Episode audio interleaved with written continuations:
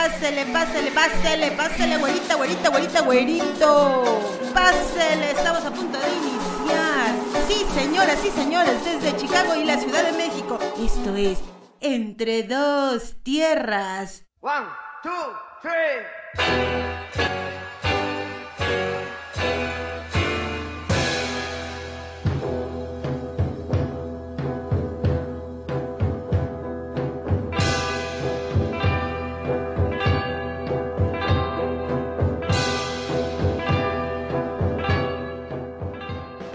Hola mundo, por aquí estamos de regreso en este podcast entre dos tierras. Yo soy Rocío Rox y nos estamos conectando Chicago y la Ciudad de México. Ursut, ¿qué onda?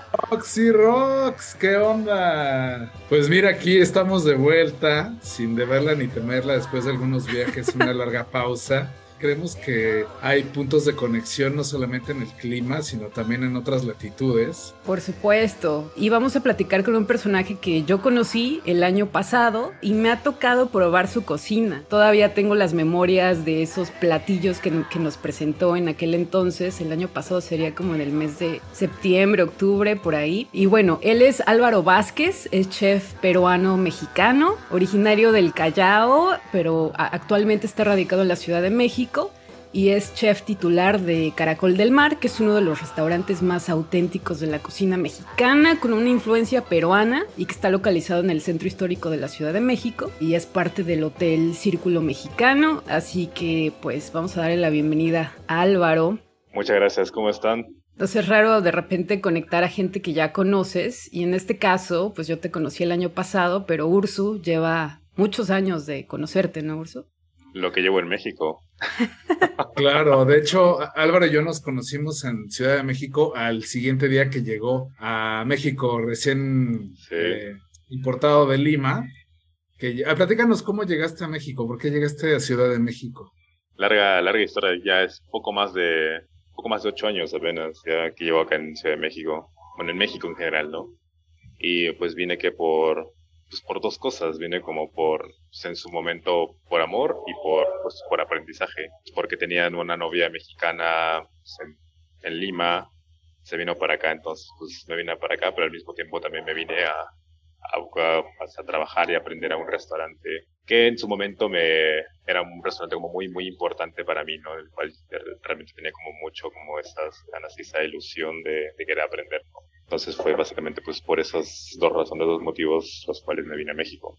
¿Y qué restaurante era el que mencionas? Puyol. Bueno, Puyol para, para la gente que no sabe, eh, pues Puyol es el restaurante más importante de México, ya que ha salido en todas las listas habidas y por haber, rankeado en los mejores lugares. Y también creo que es importante que nos platiques de dónde venías, o sea, sí, de Callao, de Lima, pero ¿qué estabas haciendo allá justamente antes de llegar a México por estas... La razón yo creo que es una sola, ¿no? Es el amor. Puede ser el amor a una persona o el amor a la comida, ¿no? Sí, o sea, uno de los motivos fue como la relación que tenía con esta persona es mi ex esposa en realidad. Pero sí, o sea, también, o sea, venía por eso, pero al mismo tiempo también buscaba como, también como llegar y tener como esta, a, un lugar, tener donde, un lugar a donde llegar, ¿no? O sea, para trabajo, por aprendizaje. En ese momento me llamaba muchísimo la atención como todo lo que había en, en este restaurante en Puyol, lo que hacían, el tipo de cocina, por el tema cultural, técnicas y todo esto, ¿no? Entonces también, pues la verdad, a pesar de estar joven, tenía también muy claro como por mi situación, la posición en la que me encontré en ese momento, pues no puedo aventármela así de vamos a vivir del amor, ¿no? Eso de... El amor no da de comer. Exacto. Para nada.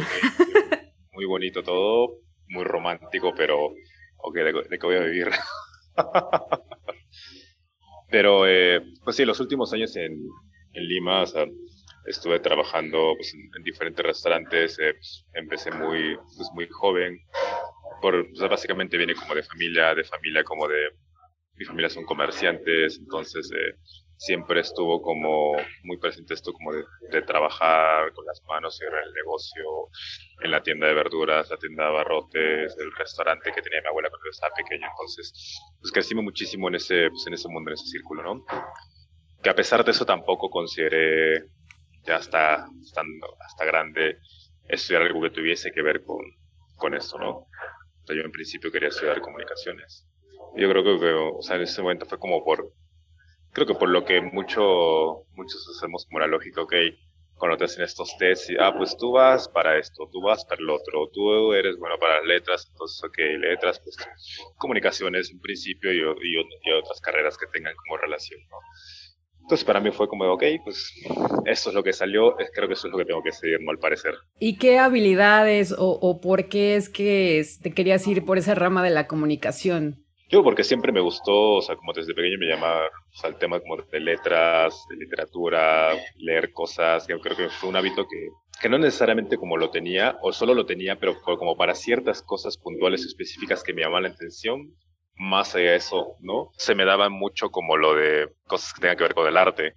En dibujo, pintura, también siempre como me iba muy bien como en esa parte. Siempre fue como que letras y arte, letras y arte, dibujo, pintura, esas cosas. Entonces, pero pues ya cuando estás como grande te hacen estos tests y pues al final te tienes que inclinar por algo. También siempre me salía como mucho esto como de la parte de arte.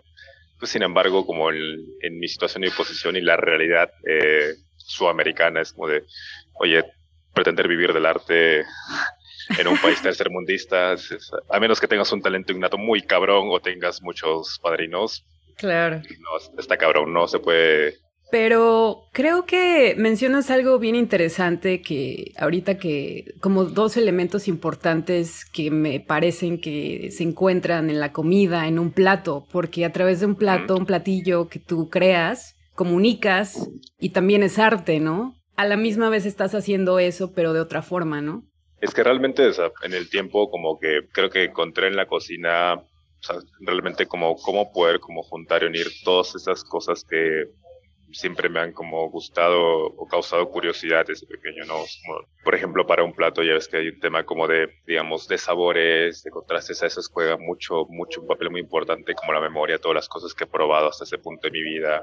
Eh, la parte visual también, que es lo que siempre como me, me ha gustado muchísimo, desde como la parte de los, los contrastes, la parte de una composición, o sea, también creo que en algún momento cuando estaba como joven, simplemente como, me, también me llamaba mucho como lo del, lo del diseño, las formas, las estructuras, simplemente compraba revistas como de arquitectura solo porque me gustaban verlas, nada por temas técnicos, nada porque tuviese la intención de estudiar algo que tuviese que ver con la arquitectura, pero sin embargo me gustaba como verlos, ¿no? Como el diseño, los colores, las formas y todo eso. Y también lo que mencionas, ¿no? Que realmente como al final la, la cocina también transmite esa, te da una voz siempre a veces ahí, dependiendo como acá hay como algo que contar, ¿no? Acerca de, entonces creo que sí, básicamente pues sí se encontré como algo en lo cual pueda como juntar todo eso, ¿no? Porque al final esto se llama artes culinarias, ¿no?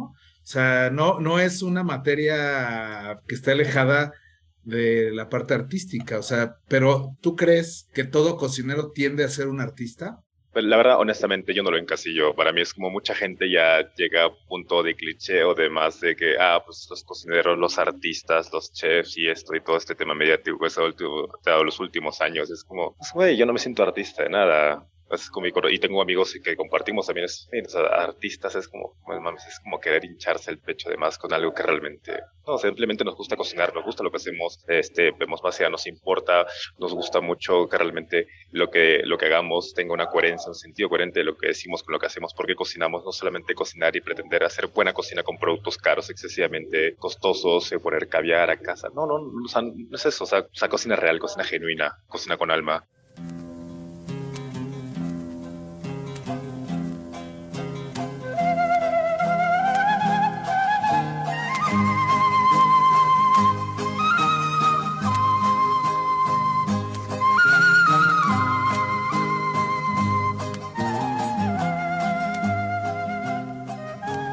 tiene mucho que ver de dónde vienes, ir a la memoria, a tu historia, a la historia de tu familia a través de la comida. Platicabas que, bueno, creciste con tu abuela, tu mamá, comerciantes. Llévanos ahí.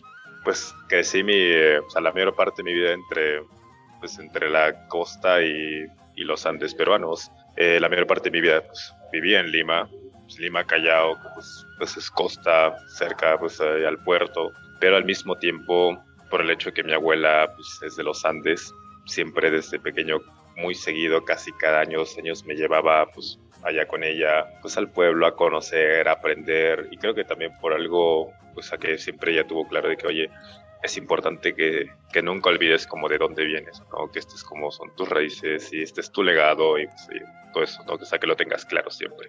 Desde muy pequeño siempre tuve esa rutina, ¿no? O sea, casi cada, cada año, cada vacaciones era, si necesario, me mandaban, vas ahí, vas al pueblo y a pasarte las vacaciones por allá. ¿Y qué aprendiste, qué aprendiste en los Andes peruanos? O sea, ¿qué, qué, qué, qué contraste hallaste entre Lima y, y las montañas? Muchas cosas desde como el lugar, el entorno, el, el tipo de, de vida, de día a día, de ritmo que tienen las personas allá, la forma en la que ven las personas como la vida, esa, esa amabilidad y esa confianza que tienen, cierta ingenuidad hasta cierto punto, de, oye, por eso es que mucha gente luego se aprovecha de esa parte, ¿no? Y en la ciudad el ritmo siempre es mucho más rápido, todo urge, las prisas y mucho más acá en Ciudad de México, lo sabes. Claro.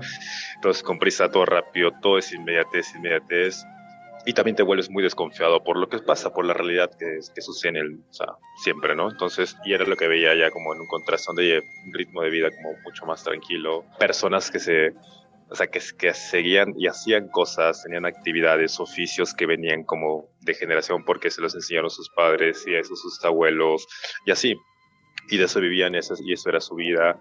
Ellos están contentos, como preocupándose, como por creo que por cosas tan esenciales que se han perdido hoy en día. Oye, cuando le preguntas, creo que a muchas personas, oye, ¿quién eres tú? Es como, mucha gente siempre se va como, oye, siempre dice, ah, pues yo soy este, pues yo soy un doctor, yo soy un médico, siempre se va y te da como el concepto de, de esa persona misma, pero referido a su oficio, a lo que hace, no a quién es realmente, ¿no? Entonces, oye, en cambio ya era como de, oye, pues soy persona, soy, pues soy un esposo, soy un padre, soy este, encargo en familia, este, y después como pues me dedico a hacer esto. Para ellos era muy importante esto, la familia, sus principios, los valores, y es como de, oye, esas cosas que es como algo tan valioso, cosas que se han ido perdiendo. Y eso, ¿no? O sea, de un ritmo de vida muy distinto, de personas para las cuales las prioridades eran completamente diferentes, de que cada cosa tienes como su ritmo, su proceso y como que te va cambiando mucho como la perspectiva, ¿no? Y a, valorar como eso esencial de la vida realmente. ¿Recuerdas algún platillo que tenga que ver con esa forma de vida? En las montañas creo que el plato o la, la preparación, la técnica que más voy a recordar siempre pues es lo que se llama pachamanca, que es este, básicamente pues es un hoyo en la tierra donde avientas papas, tubérculos, o sea, diferentes tubérculos, maíz, carne de, las, de los animales que querían en el campo, mezclado con un adobo de, de ajíes y hierbas andinas y y especias, lo tapan con piedras calientes, se entierra, se cose ciertas horas, lo abren, pero y eso era como su forma de agradecer a la tierra por todo lo que les daban, ¿no? Y esas cosas es como de, o sea, son como de, es de la memoria que más recuerdo. Y luego otros platos, ¿no? O sea, como caldos, sopas así con, con, animales, o sea, de, los Andes, así, ¿no? ¿Y tú esperabas esa temporada anual para ir y comer estas cosas? ¿O qué, qué te hacía ilusión de, viajar de la ciudad a la cordillera? La verdad no me hacía ilusión alguna, cabrón. A mí no me gustaba. Me cagaba. ¿Por, qué ching, por, qué A ver, o sea, eres pequeño, es como. No es precisamente que te diga, ay, mames, qué divertido, me voy a la montaña de los Andes en medio de la nada a jugar. a pasarme la bomba. Lo odiabas. O sea, realmente no. En su momento lo odiabas. En su momento lo odiabas. yo podría estar como en la ciudad con amigos jugando así, pues, de cotorreo, pero pues no, pues vete aquí con tu bisabuelo o a la montaña. Y es, o sea, por muchos años fuera era que me lo me mandaban y tenía que hacerlo, ¿no? Es como, oye, pues te vas o me llevaban y me ahí al mes y medio, me recogían los dos meses y otra vez de vuelta a la ciudad. pero la verdad no me gustaba mucho, o sea, no me gustaba mucho, o sea, habían cosas que pues fui aprendiendo, viendo, pero creo que las, como mucho, lo, las empiezas a, a valorar realmente como en el tiempo, sobre todo cuando ya estás lejos.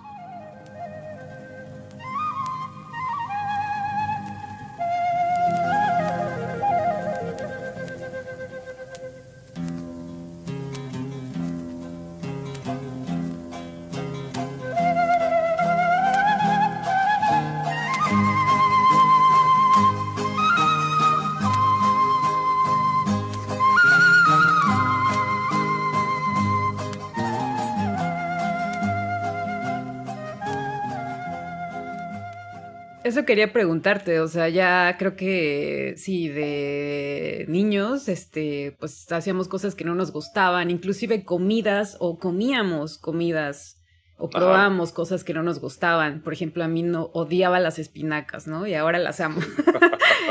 Pero en tu caso, o sea, algo que odiabas en aquel entonces y ahora dices, es como parte de mi identidad peruana que traigo a México. O cosas que valoras ahora ya como chef.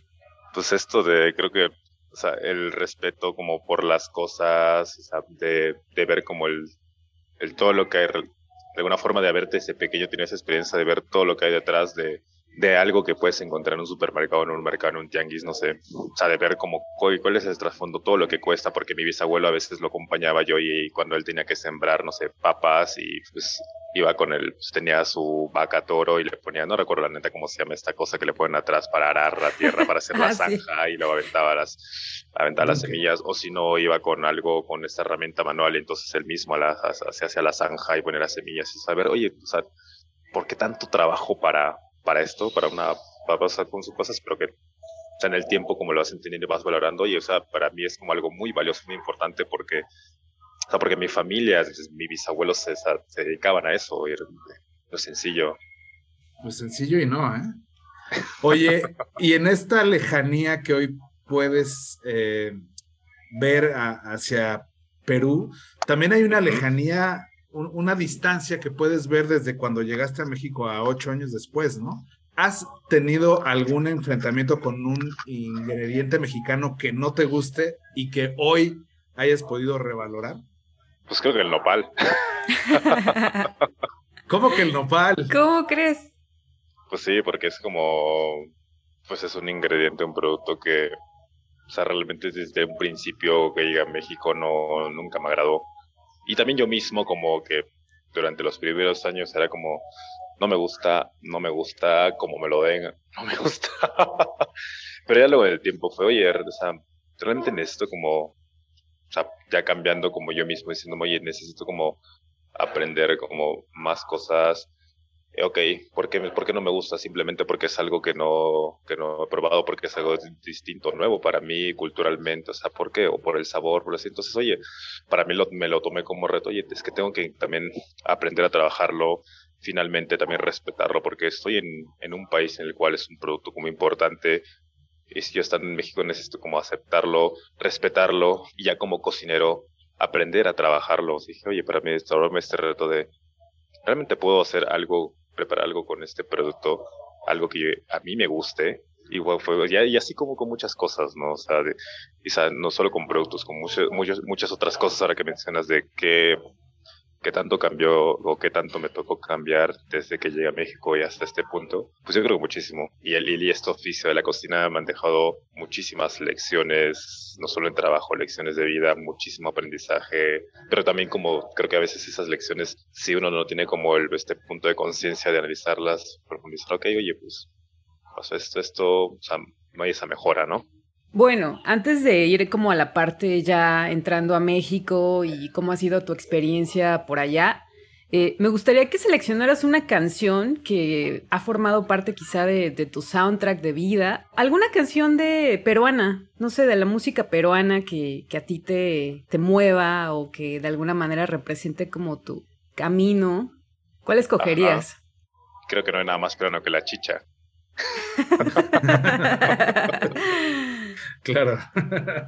y será una canción de Chacalón, considerado como, como el rey de la chicha peruana, incluso decían que pues, cuando Chacalón canta, decía, pues los cerros bajan, o sea, por la gente, por el pueblo, que pues cuando el tocaron tocaba así, pues, todo el mundo iba a sus conciertos. Pero sí, Chacalón y esta canción que es como de, creo que se llama Soy muchacho provinciano, donde habla como pues, igual como de su historia, porque igual muestra como ese camino, ese recorrido duro, pesado, así de empezar como desde abajo, picar piedra, no sé, como quieras verlo, pero eso, ¿no? O muestra como su historia y todo lo que le, le, tocó como recorrer, ¿no? Realmente, ¿no? Que no fue fácil, pero pues compartido parte en una canción. Para todos mis hermanos provincianos que labran el campo para buscar el pan de sus hijos y de todos sus hermanos,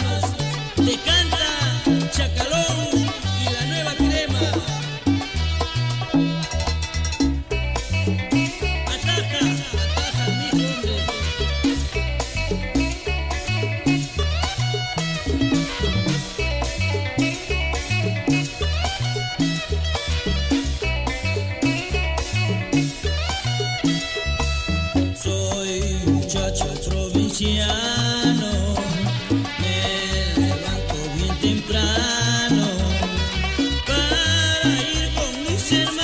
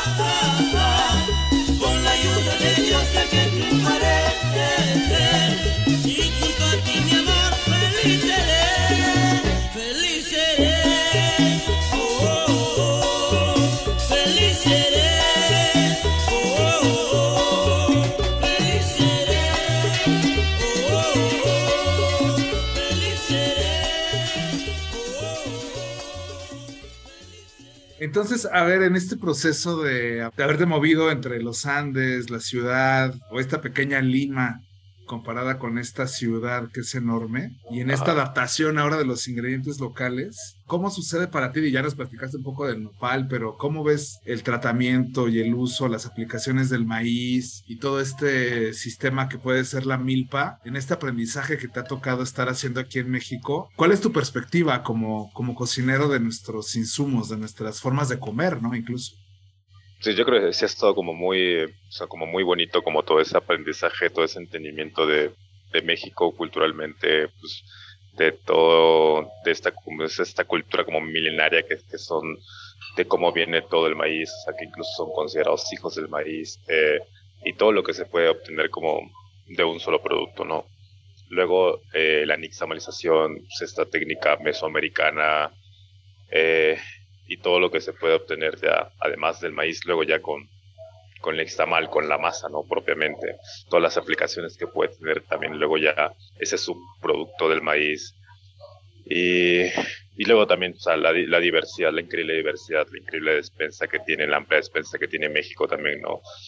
Que, que sí, así como vengo de un país que también tiene una amplia diversidad, también llegar a otro donde igual una diversidad como a lo mejor igual de amplia o mucho más grande, con productos nuevos, distintos, o incluso compartiendo a sí mismos ciertos productos como puntualmente como el maíz también, de qué otra forma los puedo yo trabajar y cómo los, los trabajan aquí, luego como ciertas cosas que también me tocaron ver que por ejemplo que en mi país no se usaban ya casi las usaban como las, no sé, las hojas de aguacate, que es algo increíble que sirve para guisar, le da un sabor, un aroma increíble a la comida, a los guisados, a los frijoles, como en Oaxaca que la usan muchísimo y a pesar de yo venir de un país donde también eh, se consume mucho aguacate, no, no en los volúmenes en los que se consume en México, pero que también es un producto como importante para nuestra cocina, que se ocupa mucho, pero sin embargo como que la hoja era algo que está como olvidado, ¿no? O sea, nunca había escuchado nada de absolutamente nadie en Perú que dijera sobre, oye, usar las hojas de aguacate para alguna preparación. Y sin embargo, aquí sí algo. Y platícanos de los chiles, o sea, porque al final el chile mexicano y el ají comparten ese interesante sabor, quizás sin la parte picosa, sin la capsicina, pero ¿cómo encuentras el paralelismo entre los chiles mexicanos y los ajís peruanos? Pues es que en Perú también consumimos mucho, mucho ají, pero creo que una de las grandes diferencias es eh, pues que nosotros como en Perú buscamos como quedarnos más con el sabor propiamente del ají que con el picante, dependiendo de la preparación también, pero sí en mayoría pues se busca más el sabor que el picor y en México pues, pues va con todo, así como sabe pica. Fíjate que eh, y es muy interesante. Mayoría. Es, muy interesante lo que está diciendo Álvaro porque eh, el otro día tuvimos la oportunidad de comernos un ceviche, él y yo, eh, que, preparó un amigo cocinero mexicano radicado en Lima y justamente el ceviche que yo había probado de las manos de Álvaro, según yo, era el mejor ceviche que yo del mundo, ¿no? Claro, con ingredientes mexicanos, pero de verdad que ese ceviche que yo probé, que preparó este Emilio, que trajo un chile, chile panca, el, el ají panca. No, ají limo, le cambia muy cabrón el sabor. Qué, qué, bruto, qué sabor tan diferente le da al, al ceviche peruano. Y, y, además me remitió, justamente su ceviche me remitió a Lima y al olor de la ciudad.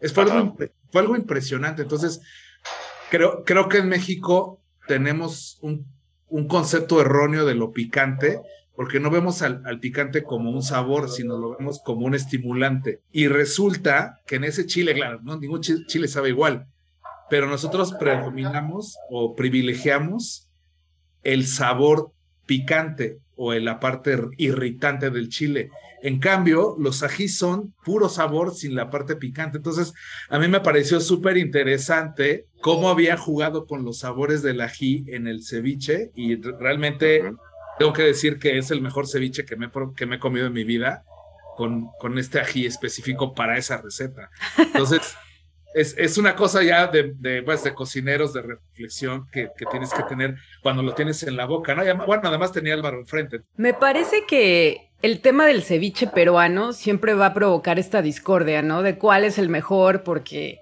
no sé, a mí también me tocó probar muchos ceviches. También me tocó vivir con una persona peruana. De hecho, gran parte de mi dieta es peruana a la fecha. En Chicago hay mucha influencia de la comida peruana. A pesar de que es una pequeña comunidad, ¿no? La comunidad peruana. Creo que últimamente se está viendo cómo la comida peruana, bueno, la cocina, la gastronomía peruana está teniendo como, sobre todo en Chicago, ¿no? Que es una, es una ciudad muy multicultural pero que ha tenido bastante influencia. De hecho, gente como Gastón, eh, abrió un restaurante por acá.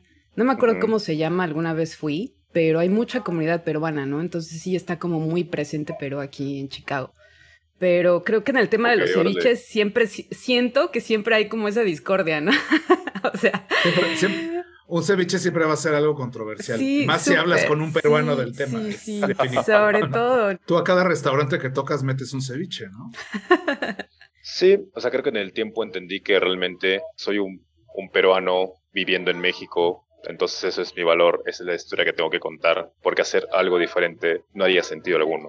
Tengo que mostrar como parte, contar mi historia a través de, esa cocina, de mi cocina, de mis platos. Entonces siempre va a haber un ceviche, siempre va a haber eso que, me conecta a mi origen y compartirles también todo ese camino de qué cosas me ha tocado aprender en México, ¿no? Y eso es básicamente la cocina de, de, Caracol, muestra eso, ¿no? Hace muchos años, estando en otro punto, en otra etapa como personal, profesional, buscaba hacer cosas como diferentes, ¿no? Cocinas influenciadas de, no sé, de, de países europeos, países este, escandinavos y así, por moda, tendencias, lo que sea.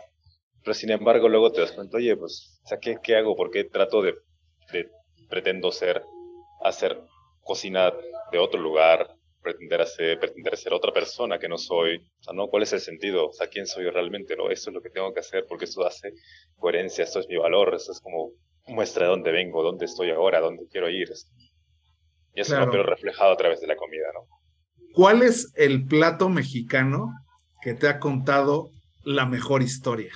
Más que una historia, muchas historias, es como el mole, desde la diversidad de insumos que se usan para hacer pues esta salsa, insumos que no, que no necesariamente son endémicos de México, pero que se han ido sumando a lo largo de la historia.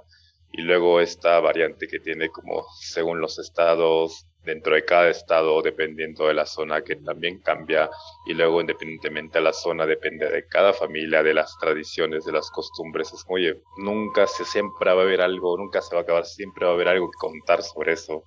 Porque así sea como la, el, el mismo tipo de mole, de un estado a otro, de una familia a otra, cambia completamente. Entonces, oye. Oye, pues hablando de México, eh, cuéntanos tu historia a través de una canción. ¿Qué canción te gustaría escoger que tenga esa relación con México, tu llegada a México, alguna que represente como este, esta parte de tu vida estando ahí? Me ha llamado la atención mucho que en México, a pesar que, que, que, que yo ahora mismo como en mayoría escucho más como bandas como de rock y subgéneros en general. Pues creo que de las primeras pues, que, siempre como me causó como mucha como curiosidad de México son como las pues, como las cumbias mexicanas, así como las el sonidero y esas cosas. Creo que el hecho de que yo venga de un barrio, al final de una otra forma, como estando en otro lugar, me llama eso, ¿no? O sea, por lo que veo, ¿no? O sea, en la gente, cómo se, cómo, cómo se visten, cómo se sienten, cómo se expresan, cómo se sienten, a pesar como de, de digamos, de estar en una situación como económica, pero ahí como nadie le importa nada, nadie ve quién eres, qué cuánto tienes, pues tienes más que esto, cómo te vistes, usas marca o no, les vale madres, simplemente están ahí para pasársela bien y para divertirse. Honestamente luego no recuerdo los nombres, pero no sé qué, como grupo cuál de esas.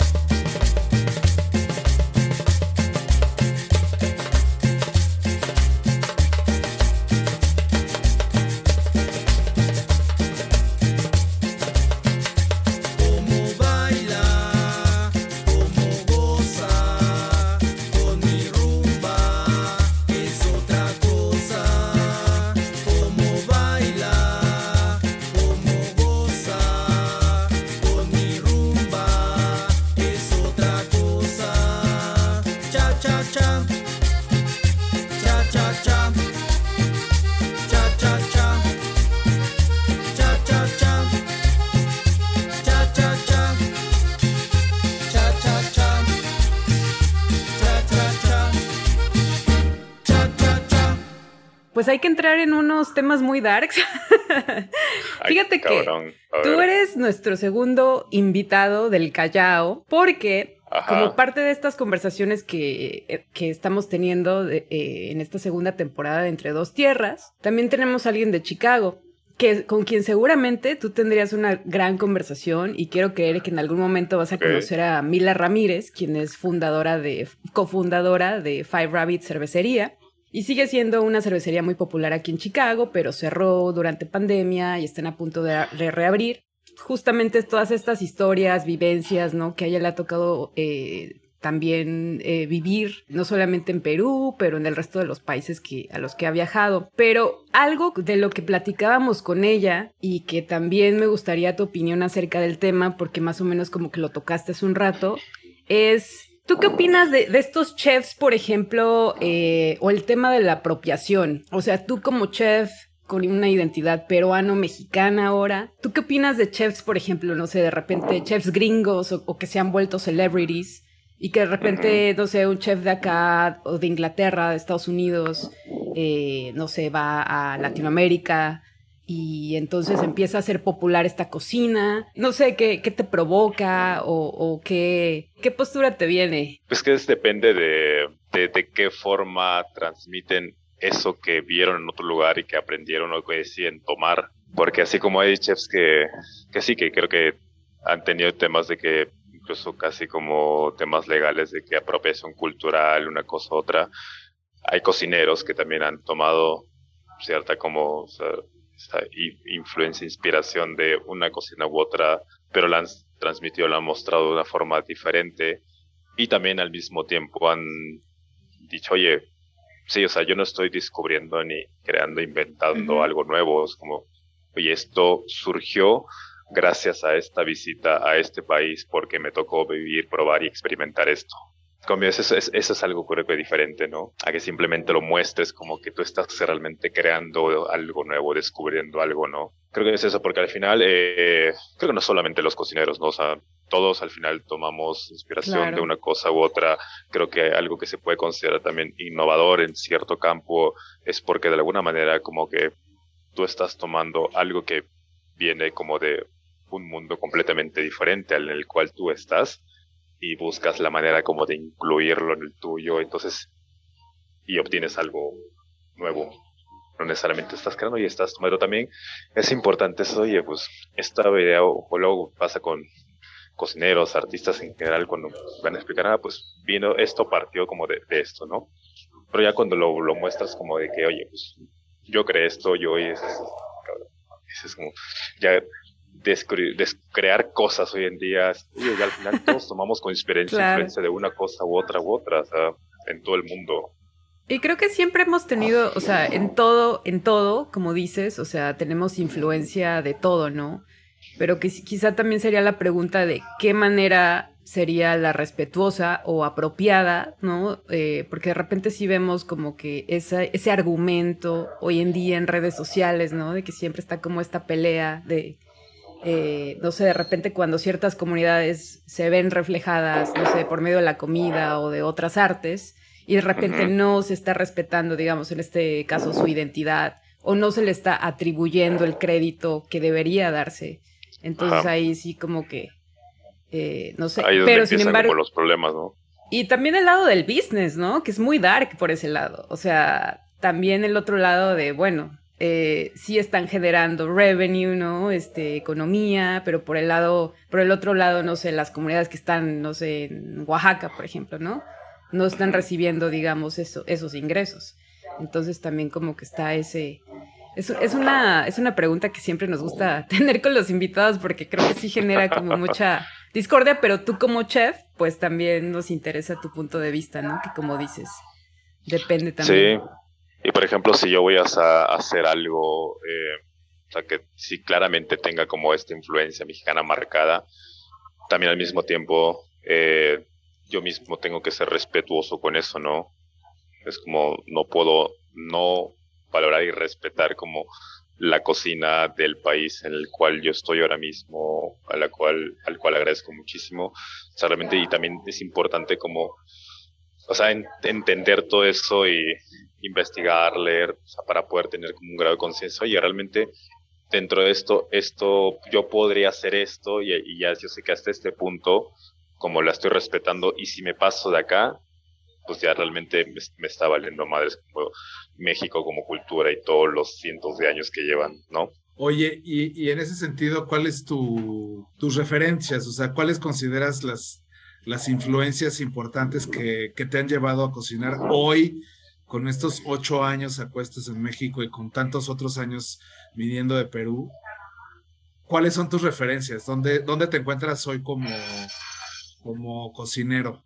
Pues creo que la, la influencia más grande ha sido pues, mi abuela, no necesariamente algún chef famoso que no, o sea, mi abuela, mi abuela, y con los años ha ido como reafirmando más, creo, de, a mi abuela le dio muchísimas cosas, o cosas que a lo mejor, muchísimas cosas que no valoraba en su momento, sin embargo, con el tiempo y sobre todo con la distancia, empecé a darme cuenta, oye, o sea, cuántas lecciones increíbles he tenido como desde la cocina y en la vida misma, y, y he recibido de ella, pero que no las veía en ese momento, ¿no? No sé, como por un tema como de edad, inmadurez, muchas cosas, ¿no? Pero eso, ¿no? Y luego yo creo que ya es otra categoría de que, oye, pues dices, oye, ¿qué cocineros, ya es propiamente como, oye, qué cocineros con los que has trabajado profesionalmente tan influencia, ok, ya eso es como otra parte, pero si me dices en general, pues oye, a mi abuela le hago muchísimas cosas porque creo que me dejó asentadas, a lo mejor, no sé si consciente, inconscientemente, muchas bases, muchas cosas importantes que realmente me iban a servir como para, para la vida, ¿no? Y eso, o sea, en general, personal, laboral, todo. Y luego también la vida misma que te pues, hace que te vayas de, de cara y, de y cabeza. te muy cabronas. Totalmente. Oye, y bueno, vamos a finalizar y una parte que me gustaría resaltar de ti, de tu historia, de tu identidad y que me ha tocado ver es que siento que tienes un gran gusto musical y que deberían de contratarte para hacer DJ, una experiencia así, gastronomía, música porque creo que muy poco lo veo. De repente es una experiencia que me ha tocado eh, compartir con Ursu, que de repente vas a un restaurante o vas a una experiencia gastronómica y la comida está, impresionante, pero la música es pésima, ¿no?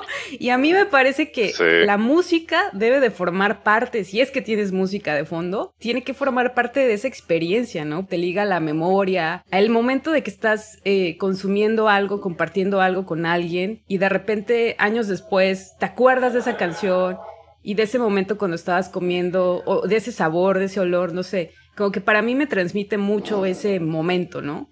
Entonces, eh, me gustaría que me contaras un poco de, ese lado musical tuyo también, porque tienes un lado dark muy chido, pero eh, cuéntanos, porque eso también es parte de ti, ¿no? O sea, está, es parte de tu identidad antes de la cocina, antes de tener la intención de estudiar como comunicación, eso, o sea, la música siempre fue para mí como, de, o sea, como siempre hasta ahora sigue siendo algo muy importante para mí en mi vida, o sea, desde joven, pues este gusto musical como desde chavito, desde que tenía como que los 12 años empezando a escuchar punk y pues por la etapa, no sé, también, y esto de que, ah, que el punk, la energía y que todo el todo lo que ya sabemos. y los conciertos y esto, pues siempre estuve como muy, muy clavado como a la música porque sentía que, oye, pues a veces están en un concierto como que pues te sale la energía y todo, dejas mucho ahí. Y siempre me gustó muchísimo eso, no me fui envolviendo más, envolviendo más, luego ya cuando estaba como un poco más grande, pues, empecé como a, con amigos a ensayar la música, luego tocaba abajo en un grupo, o sea, y siempre fue como algo muy importante, incluso fue como decir, en esa etapa era como lo más importante para mí, la música y todo lo que giraba alrededor de la música, y pues ahí después estaban como ahí como con los estudios y eso, ¿no? O sea, realmente hasta que ya estando pues más grande, pues tuve que decirme, porque yo estaba con lo de la música, el que el grupo y solo como quien estaba en la academia de inglés y me iba a ver qué estudiar, y ok, iba a ver comunicaciones. Y, ahí entra mi abuelo otra vez que me agarra y me dice, ok, pues ¿qué vas a hacer? ¿Qué vas a estudiar? Pues si te vas a dedicar a la música, pues te compramos instrumentos y te dedicas a eso y ya, y eso vives, ¿no? Y yo como, no, no, este sí, pues sí voy a estudiar, ¿no? Ok, te vas a estudiar comunicaciones. Ok, entonces, pues ponte a estudiar. es como dejar el desmadre, dejar el cotorreo, dejar de estar haciendo nada.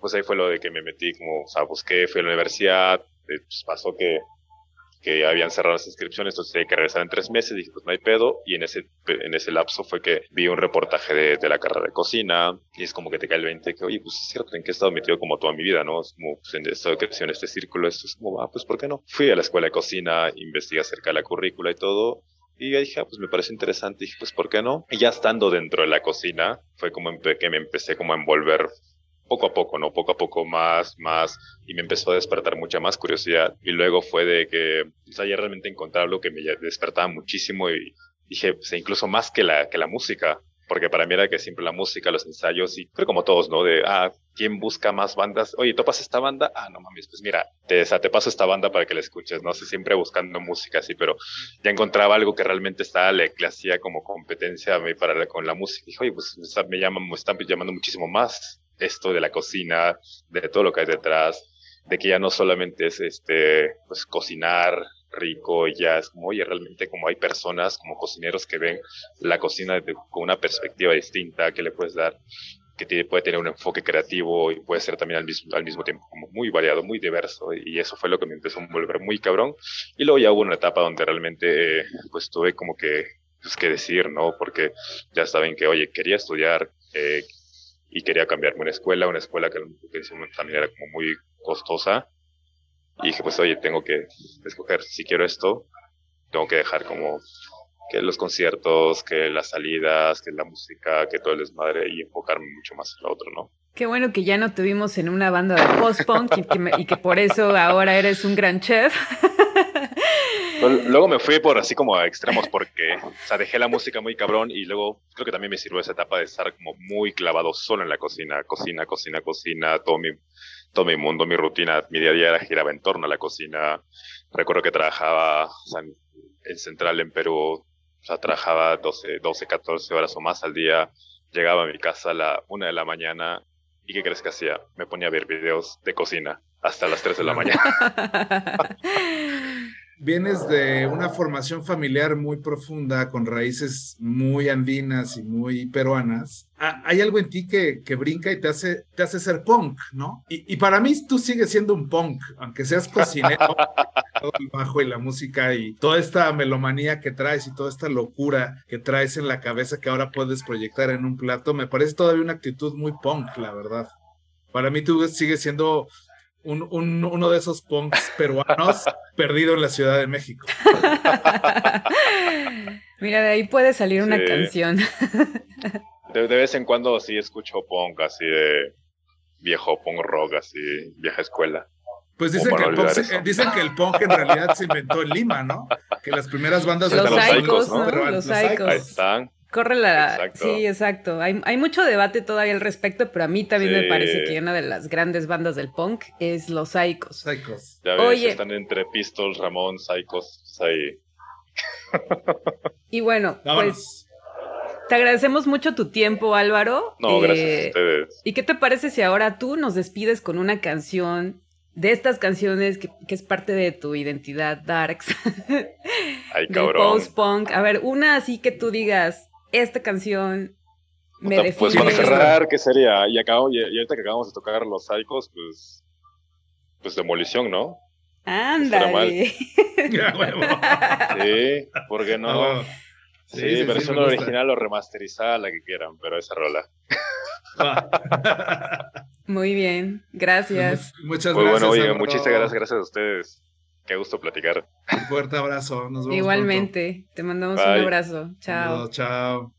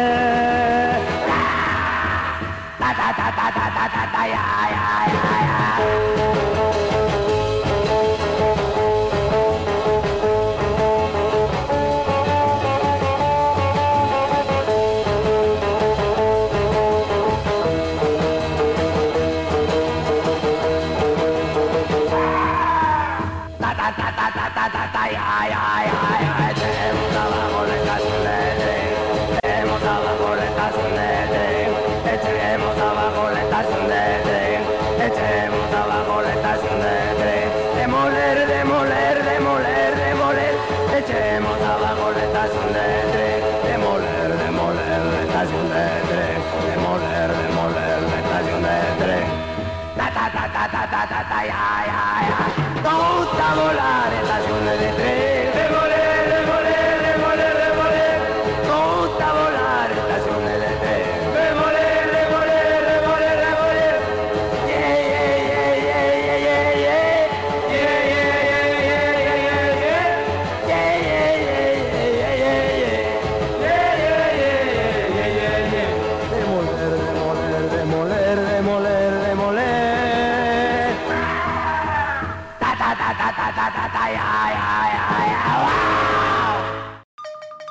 Entre Dos Tierras es un podcast de 5 de febrero Producciones, conducido por Rocío Santos desde Chicago y Ursulino Rueda desde la Ciudad de México.